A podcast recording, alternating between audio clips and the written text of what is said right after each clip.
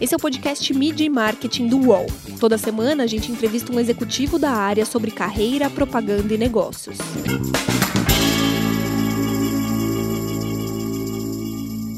Como é trabalhar a comunicação de uma marca como Havaianas? As audiências estão mais complexas. Qual o desafio de atingir o consumidor na hora certa? Meu nome é Renato Pesotti e para falar sobre esses e outros assuntos, essa semana a gente recebe a Fernanda Romano, que é Chief Marketing Officer da Alpargatas. Tudo bem, Fernanda? Prazer contar contigo para mais esse episódio. Tudo bem, Renato. Super prazer. Obrigada pelo convite. A gente conhece a Alpargatas, né? Mas muitas vezes a gente não liga o nome à pessoa. Além das Havaianas, quais marcas que você cuida? Isso é no Brasil ou no mundo todo? A Alpargatas é uma empresa que vai comemorar esse ano de 2021 114 anos né? É uma coisa muito legal, é a empresa brasileira listada na Bolsa de Valores mais antiga na Bolsa de Valores. E hoje, dentro do portfólio de marcas da Alpargatas, a gente tem a própria marca Alpargatas, né? Que as pessoas estão começando cada vez mais a ver a gente falando da marca, a marca Havaianas, é, que é a, a, marca brasileira mais global que a gente tem, acho que hoje, que a gente pode falar que a gente tem. Talvez o Pelé seja mais global que a Havaianas, como diz meu chefe. É, a gente tem dentro do portfólio de alpargatas também a Osklen e a marca do pé, a marca do pé que também é uma marca de sandálias de borracha.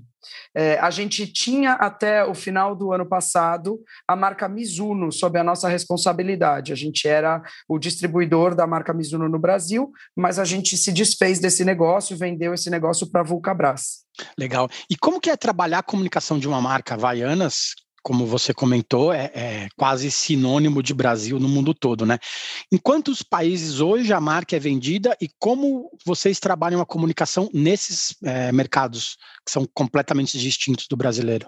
Então, com certitude, eu não sei se eu sei te dizer quantos países, porque a gente vai descobrindo países, né, é, é, toda hora, mas a gente certamente está presente hoje em mais de 110, 120 países pelo mundo. A gente tem, é, como operação, nós temos o Brasil, a gente, é, no Brasil, a gente administra Brasil, América Latina e alguns mercados de exportação na África, então Angola, África do Sul, isso tudo é operado a partir do Brasil. A gente tem também um escritório nos Estados Unidos, em que a gente opera Estados Unidos, Canadá e Caribe.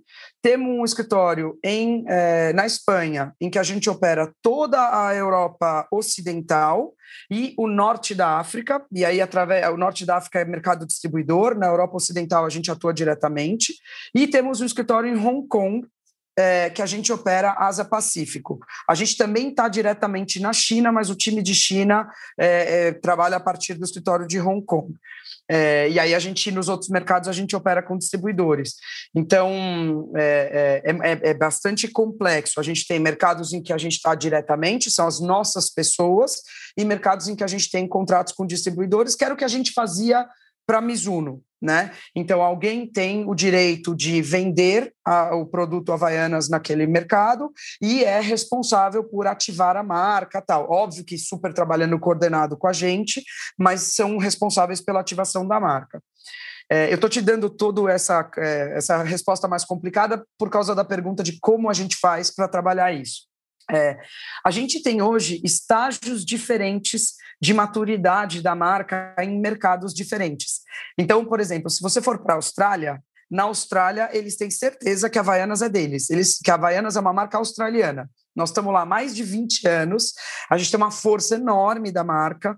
É, no pé de qualquer australiano você vê uma Havaianas, e quando você conta para eles que é brasileira, alguns deles falam: hum, não sabia disso, né? Agora, você chega nos Estados Unidos, é diferente. Tem uma, uma, uma parcela da população que já descobriu Havaianas, ou porque a gente está lá há mais de 10 anos, ou porque são pessoas que viajam mais e acabam tendo é, mais experiência, a gente acaba estando muito em polos de turísticos, né, que foi um, um desafio para a gente em 2020, é, mas a gente acaba estando muito em polos turísticos e aí, então, a pessoa não sabe o que é Havaianas, de onde vem, nada disso. Então, você tem esses dois extremos, né? É, e aí, óbvio, você precisa ter uma marca, porque é a mesma marca, né? Se comportando da mesma forma globalmente, oferecendo o mesmo estilo de vida, a mesma proposta de valor, é, é, o mesmo convite né? Ó, quando você põe uma Havaianas no seu pé, quando você veste uma camiseta de Havaianas, quando você pega uma mini bag de Havaianas, o que, que aquilo tem que fazer você sentir de experiência? Tem que ser a mesma coisa, só que entendendo que tem pessoas para quem eu tenho que explicar mais e eu tenho que contar mais coisas, e tem pessoas que, como os brasileiros, já nascem com uma no pé. Né? Então, é, é um desafio de manter unidade de comunicação visual, que hoje a gente não está necessariamente excelente, a gente vem fazendo um trabalho para melhorar cada vez mais nisso. É óbvio, um ajuste de portfólio de produtos, né? Então, tem mercados que gostam mais de cor, tem mercados que são menos abertos à cor. Cor é uma coisa super importante, está no DNA de Havaianas, né? Então a gente tem certeza que a gente tem os produtos certos para as pessoas certas, nos locais certos, mas a marca se comporta de maneira uniforme. Então, é um trabalho de é, maestro. Né? Você tem lá a sua orquestra, e aí tem o cara que toca o violino, o cara que toca o violoncelo, um com a flauta, e aí você vai tentando fazer todo mundo trabalhar junto né, para fazer a melhor música possível. Desses mercados todos que você falou, qual que é o mais diferente do brasileiro que você podia apontar para gente? É, difícil escolher um mercado mais diferente do brasileiro, mas eu vou te falar, eu acho a Alemanha um desafio, tá? A Alemanha é um desafio por várias razões, talvez a principal é que o código do alemão para o calçado aberto não é o chinelo de três pontas, como é o nosso principal produto, nosso produto icônico.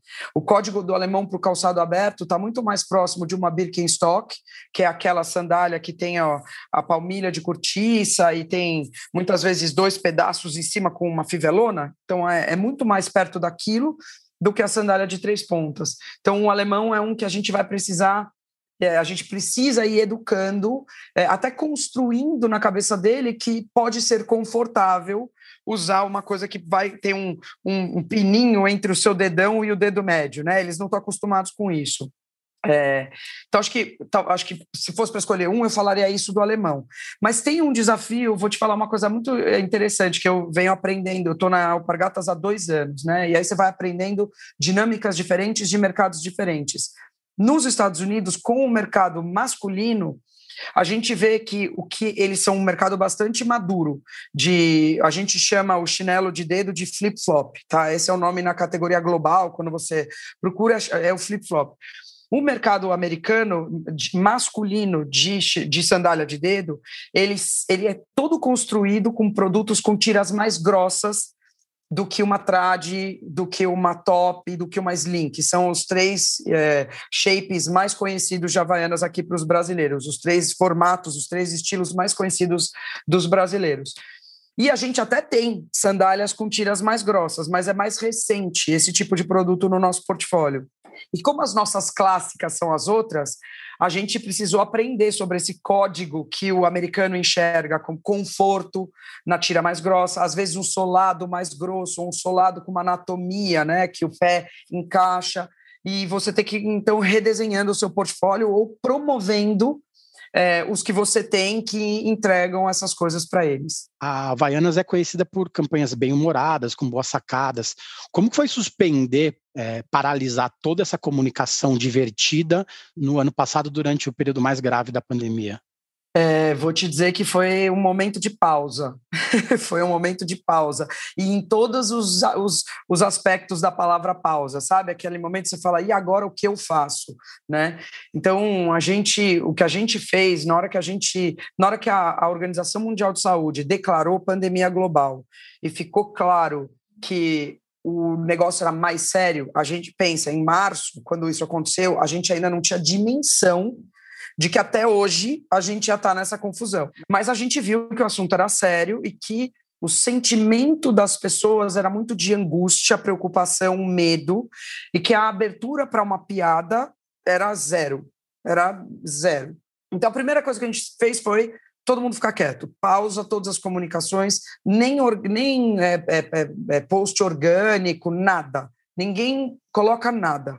Vamos ouvir, vamos escutar, vamos observar como as pessoas estão dialogando tinha um monte de gente fazendo pesquisa de sentimento das pessoas, né? Desde a, a, a McKinsey fazia painéis, né? Toda semana acompanhando o comportamento das pessoas, é, a, a Nielsen estava fazendo acompanhamento, quer dizer, todos os grandes painéis que pesquisam as pessoas o tempo inteiro para saber se elas estão mais confiantes, menos confiantes nas instituições, mais positivas, mais negativas em relação à economia, eles começaram a colocar perguntas a respeito disso já no contexto Covid. Né? Então a gente falou, vamos ouvir primeiro. E na segunda, terceira semana a gente viu, olha, é, quem não está pessimista está com medo. Né? Quem não, a primeira caixinha é pessimista, acho que vai ser um desastre, a segunda caixinha é eu não sei o que vai acontecer, mas eu estou com medo. Né? Então a gente não tem espaço para uma brincadeira. É, a primeira coisa que a gente precisa fazer é, é, buscar nessa história, você falou, né, as, as campanhas icônicas, as brincadeiras, uma coisa que isso deu para a gente, construiu ao longo de mais de 20 anos dessa plataforma de comunicação, foi uma capacidade de conversar de, como se você fosse o melhor amigo da pessoa, como se estivesse na sala da casa dela. Porque ela viu você bater papo entre você mesmo, né? Você e os seus suas celebridades, tantas vezes que você podia sim se abrir para um diálogo.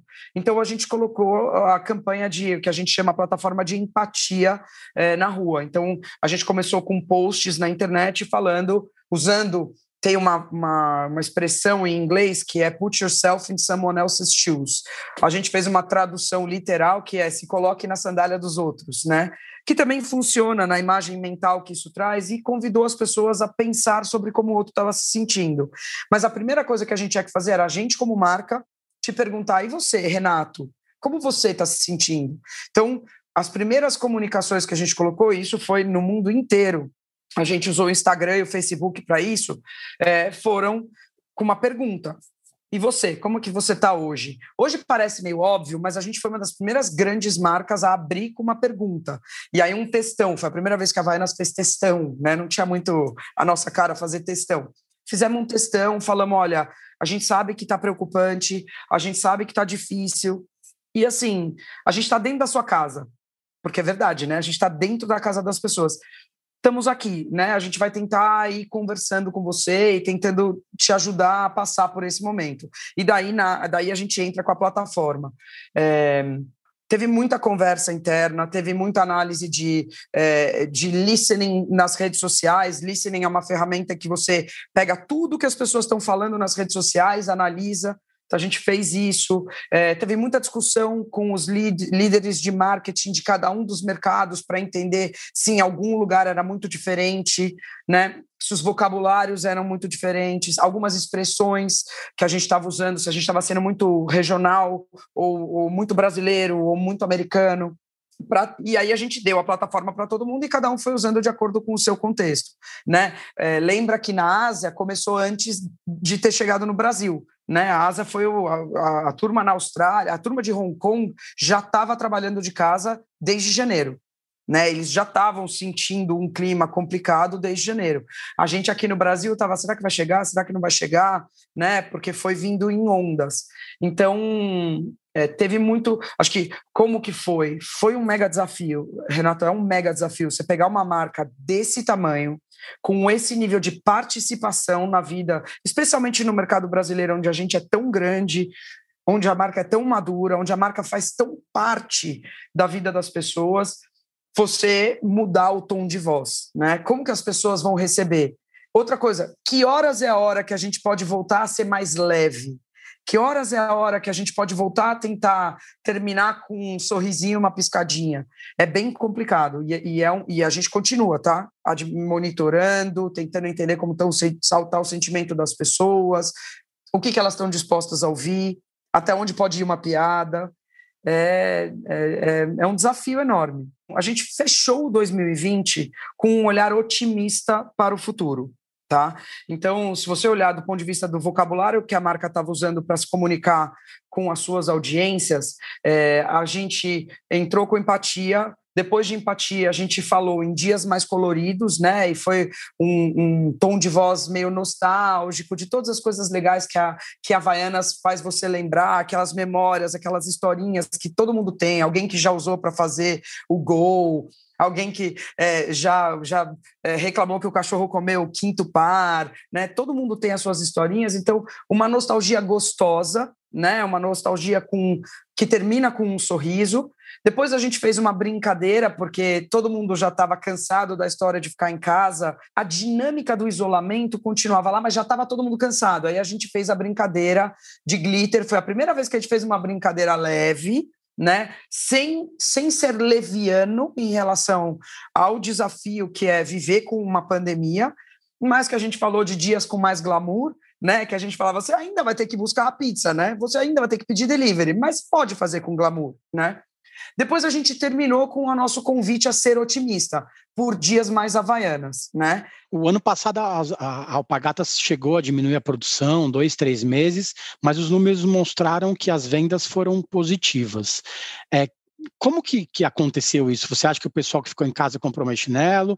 Vocês estavam abraçando o digital e essa aceleração digital foi positiva. Você acha que isso ajudou muito também nas vendas? Primeiro ponto que acho que contribuiu para a gente ter um ano saudável, é, apesar de tudo que estava acontecendo em, em 2020. É, no momento que a gente sentiu que vinha uma turbulência muito grande, é, a empresa, a gente reorganizou a empresa e, e a gente tinha um mantra, né? Saúde das pessoas, saúde dos negócios. Saúde das pessoas, saúde dos negócios. Né? Para você ter uma ideia, a gente tinha um comitê de crise da Alpargatas que se reunia todos os dias até outubro. Até outubro a gente tinha reunião diária do comitê de crise. Depois passou a ser duas vezes por semana, depois passou a ser uma vez por semana. E a qualquer momento, se precisar voltar a ser cinco vezes por semana, vai ser. Né? O grupo de WhatsApp não se desfez, toda vez que tem uma notícia, alguma coisa, a gente monitora. É, a gente botou um monte de sistema interno, é, tanto do ponto de vista de ferramenta de tecnologia, quanto de sistemas de coleta de dado, coleta de informação, para ir alimentando todo mundo para poder tomar decisões e pivotar estratégias. Então, acho que do ponto de vista de gestão, a gente reorientou para viver em mares revoltos. Tá? Tem um segundo fator que é esse que você falou do, do digital. E o digital em todas as suas instâncias, né? Então, a gente, ao longo de 2019, a gente virou muito da nossa comunicação para estar onde as pessoas estão o tempo inteiro. Não significa que elas não assistam é, é, televisão aberta mais, não significa que elas não andem na rua, não é isso. Mas elas estão passando muito tempo nessas plataformas que, é, que, com as quais elas interagem hoje, ou através da tela do computador ou através da tela do celular. E a gente fortaleceu a nossa presença nessas plataformas. É, e isso de três maneiras importantes ou através das redes sociais, porque as redes sociais as pessoas começaram a usar como fonte de referência, fonte de, de informação para o bem e para o mal, é, fonte de troca com outras pessoas. É, também pode ser simplesmente associado a conteúdos, né? Então, editorialmente presente nos conteúdos editoriais que as pessoas estão consumindo, é, ou também no relacionamento um a um né? Então a gente fortaleceu o nosso trabalho em e-mail, a gente fortaleceu a nossa capacidade de te atender one on one, um a um ali no WhatsApp, usando bot. Então durante 19 a gente foi fazendo essa virada. Em 20, quando esse negócio estourou, a gente já estava lá, ufa, né? Então é mais um pilar de poder ter passado por 2020 com resultados positivos. E aí eu acho que o terceiro fator é, é uma combinação de marca e produtos em geral, né? A marca Havaianas, ela, ela põe um sorriso no rosto das pessoas, né? É, porque, é, de novo, volta no Dias Mais Coloridos, aquela nostalgia. Todo mundo tem uma historinha gostosa com Havaianas e Havaianas tem um significado de momento bom. Quando você está vivendo uma situação de estresse, que é uma pandemia global, que a minha saúde está ameaçada, a saúde dos meus entes queridos está ameaçada, a saúde da minha vida econômica está ameaçada, porque a minha empresa, né, se eu, se eu, sou dono do negócio, eu posso ter um problema. Se eu tenho um emprego, eu, tenho, eu fico preocupada se eu vou perder meu emprego. Quando você está vivendo isso, a, a marcas que te fazem bem, elas, elas aumentam na, na sua. No, que é isso que você quer. Você quer alguma coisa que te traga um sorriso. Aí, quando você pensa no produto, é um produto que te faz se sentir bem. Né? Por isso que cresce a venda de chocolate, por isso que cresce a venda de bebida alcoólica, e a gente, por ter uma oferta de conforto, também participa disso. né?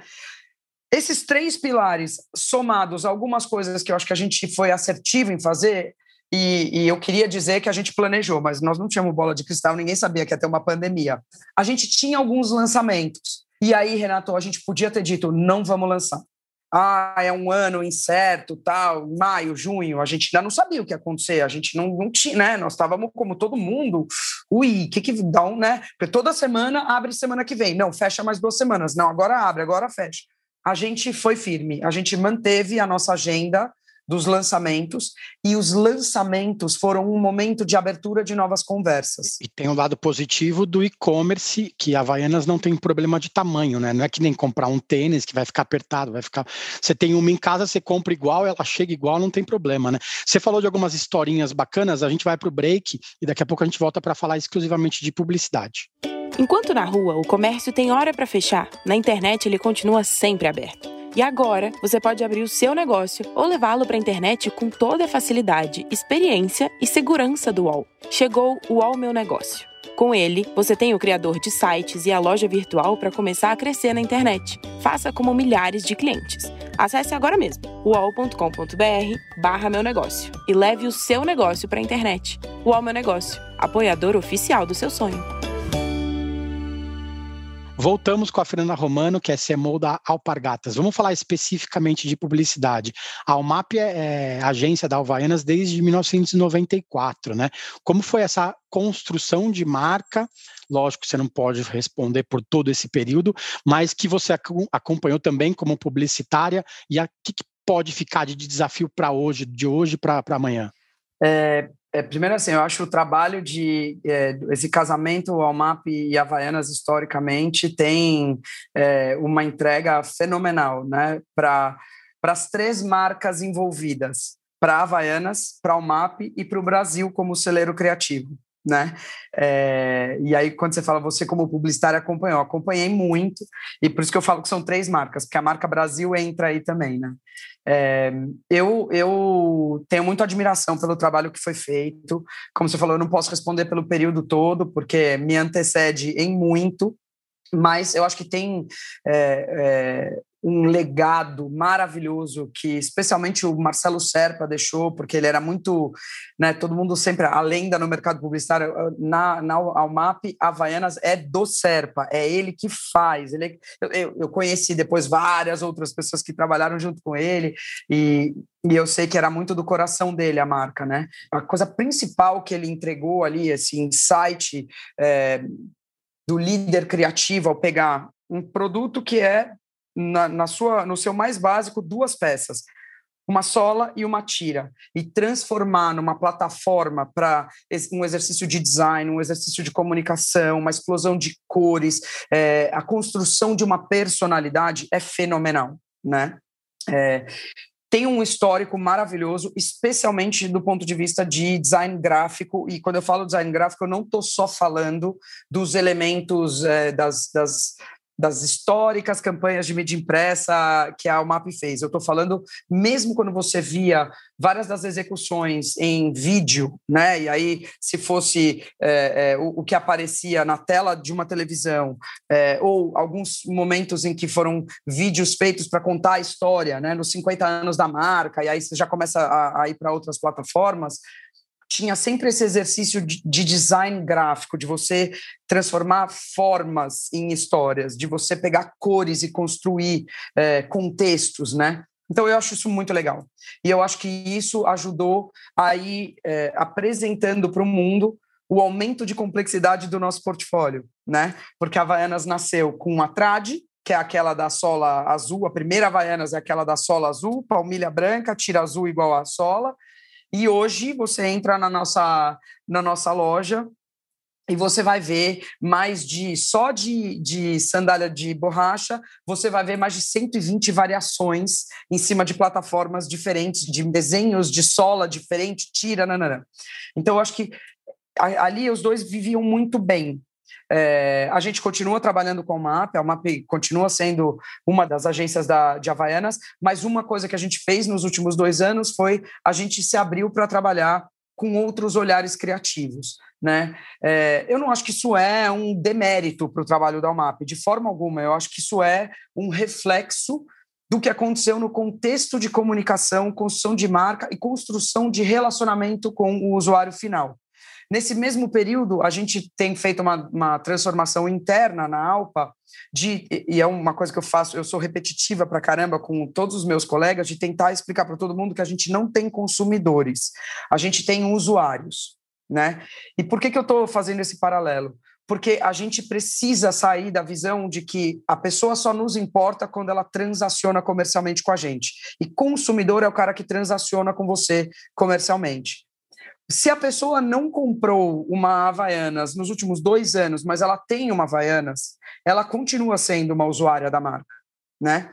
E é assim que eu vou trazer ela de volta para o momento da transação comercial. É se eu enxergá-la como usuária da marca e não compradora de produto, eu vou conseguir é, realmente fazer parte da jornada dela, que hoje ela tem, ela recebe inputs o tempo inteiro, tem um monte de informação, tem um monte de coisa acontecendo no mundo. É, ela pode, ela, ela descobre um produto novo porque é, alguém postou no Instagram e ela descobriu, e aí ela viu a foto da amiga, é, né? A gente fala, por exemplo, hoje a gente tem um número que a gente trabalha que mais de 70% das compras, né, das transações no, no, nosso negócio são influenciadas digitalmente.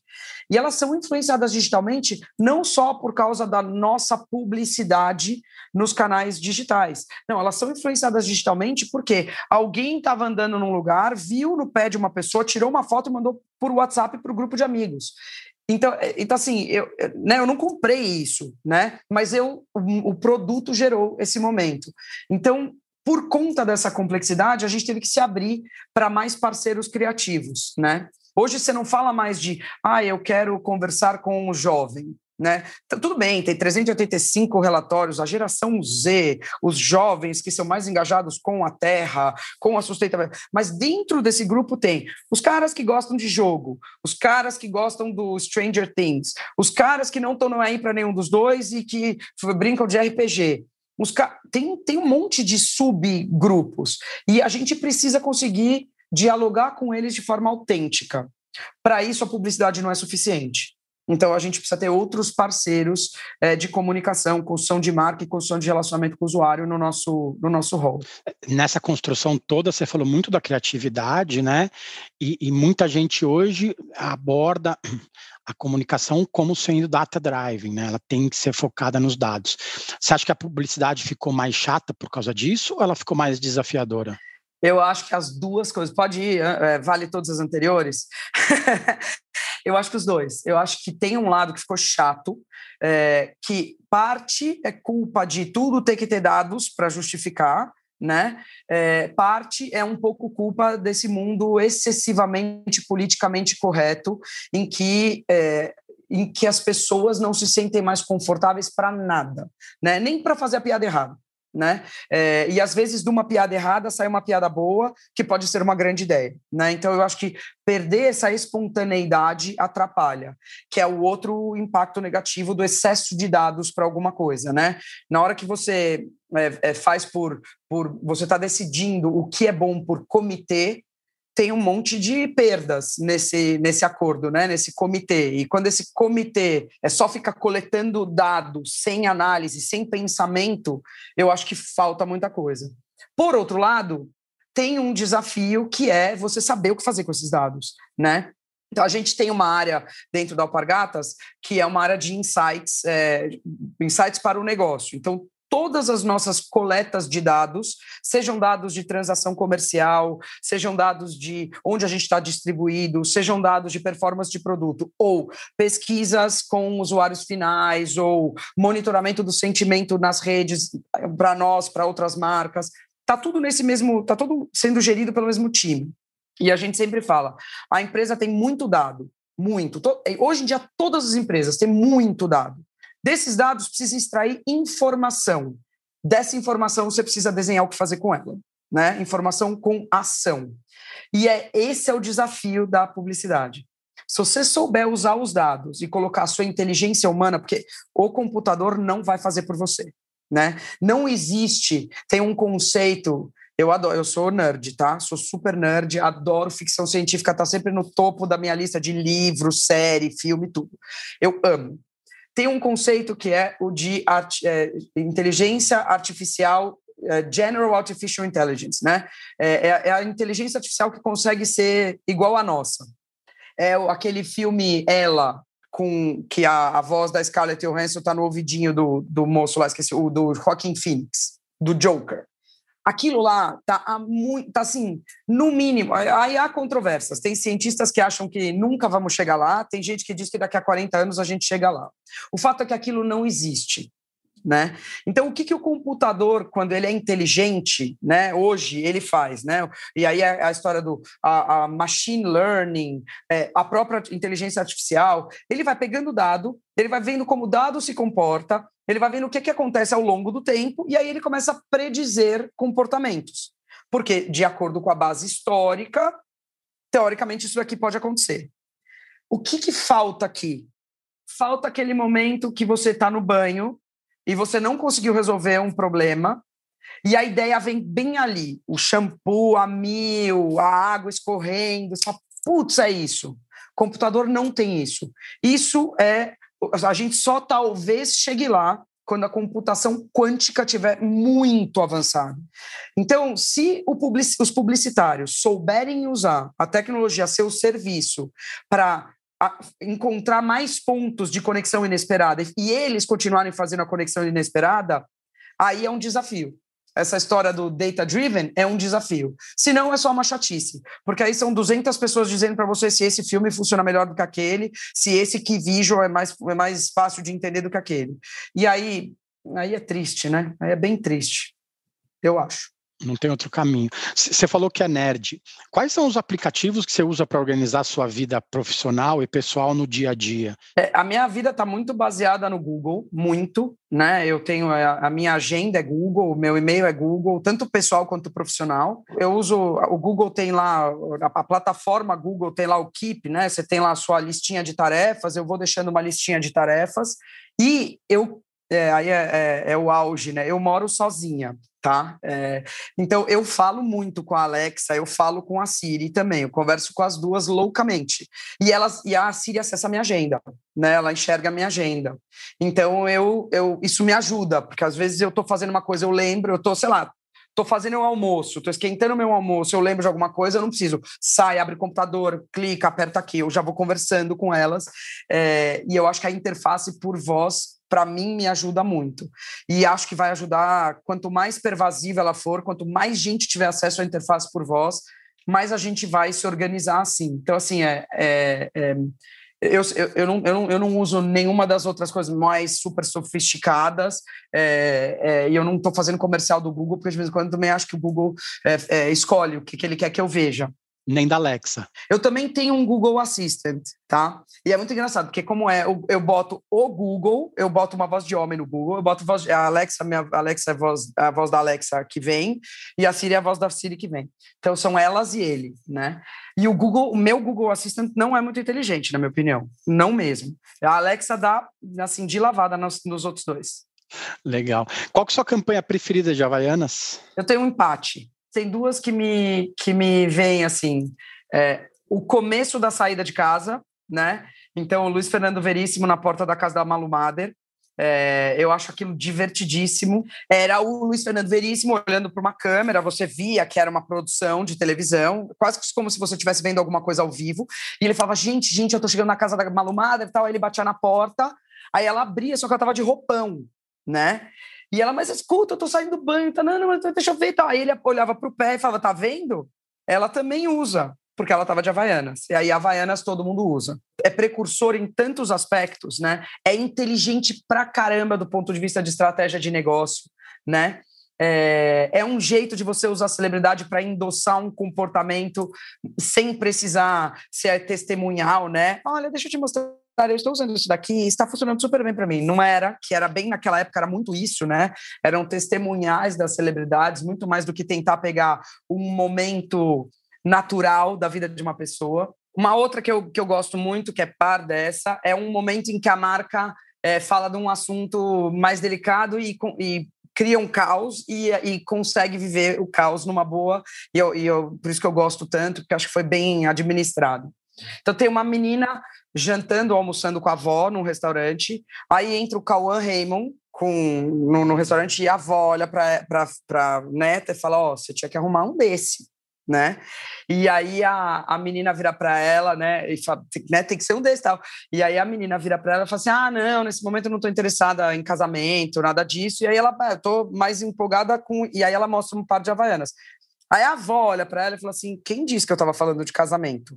Então é uma avó mais, né, fora da caixinha, né? E esse filme, ah, nossa, Sociedade Protetora do, das Vovós que não podem falar de sexo foi a loucura e disse que imagina que a Havaianas podia fazer um negócio desse, né? E mega polêmica. E aí, o que, que aconteceu? Eles, a, o filme terminou seu flight de veiculação na televisão e eles colocaram o filme na internet, só que colocaram com uma abertura da vovó falando: olha, eu falei, né, teve um filme, nananã, teve umas pessoas que ficaram bravas. Então, eu agora vim falar a mesma coisa aqui, porque aqui você escolhe se você quer assistir ou não. Então, assim, não era essa a campanha, né? A campanha era a brincadeira da vovó sendo né, um pouco mais saidinha, mas já que gerou a polêmica, eles aproveitaram e surfaram a polêmica na internet. E eu achei isso muito legal. Eu acho isso muito legal. Então, essas duas estão ali historicamente construindo no meu universo de amor pela marca, paixão pela marca. É, é, acho, que, acho que são as minhas favoritas. Fefa, obrigado pelo tempo, viu? Boa sorte nesse ano aí, mais desafiador que 2020, provavelmente. Eu que agradeço. É, boa sorte para todos nós. Boa sorte para todos nós na pessoa física, né? É, na pessoa jurídica, tem um pouco de sorte, mas tem um pouco de calma, resiliência, bom senso, curiosidade e abertura. Se você tiver aberto para de vez em quando ter que mudar o que você. Entrei no ano, meu plano era esse, tá tudo bagunçado, preciso mudar, mas você tiver aberto a isso, eu acho que você passa por isso mais, num, em mais um ano de turbulência. Então, na jurídica é sorte com mais um, alguns ingredientes. Obrigado, gente. Semana que vem tem mais. Os podcasts do UOL estão disponíveis em todas as plataformas. Você pode ver uma lista com esses programas em wall.com.br/podcasts. Midi Marketing tem reportagem e entrevista de Renato Pesotti, edição de áudio de João Pedro Pinheiro, produção de Laura Capanema e coordenação de Juliana Carpanês.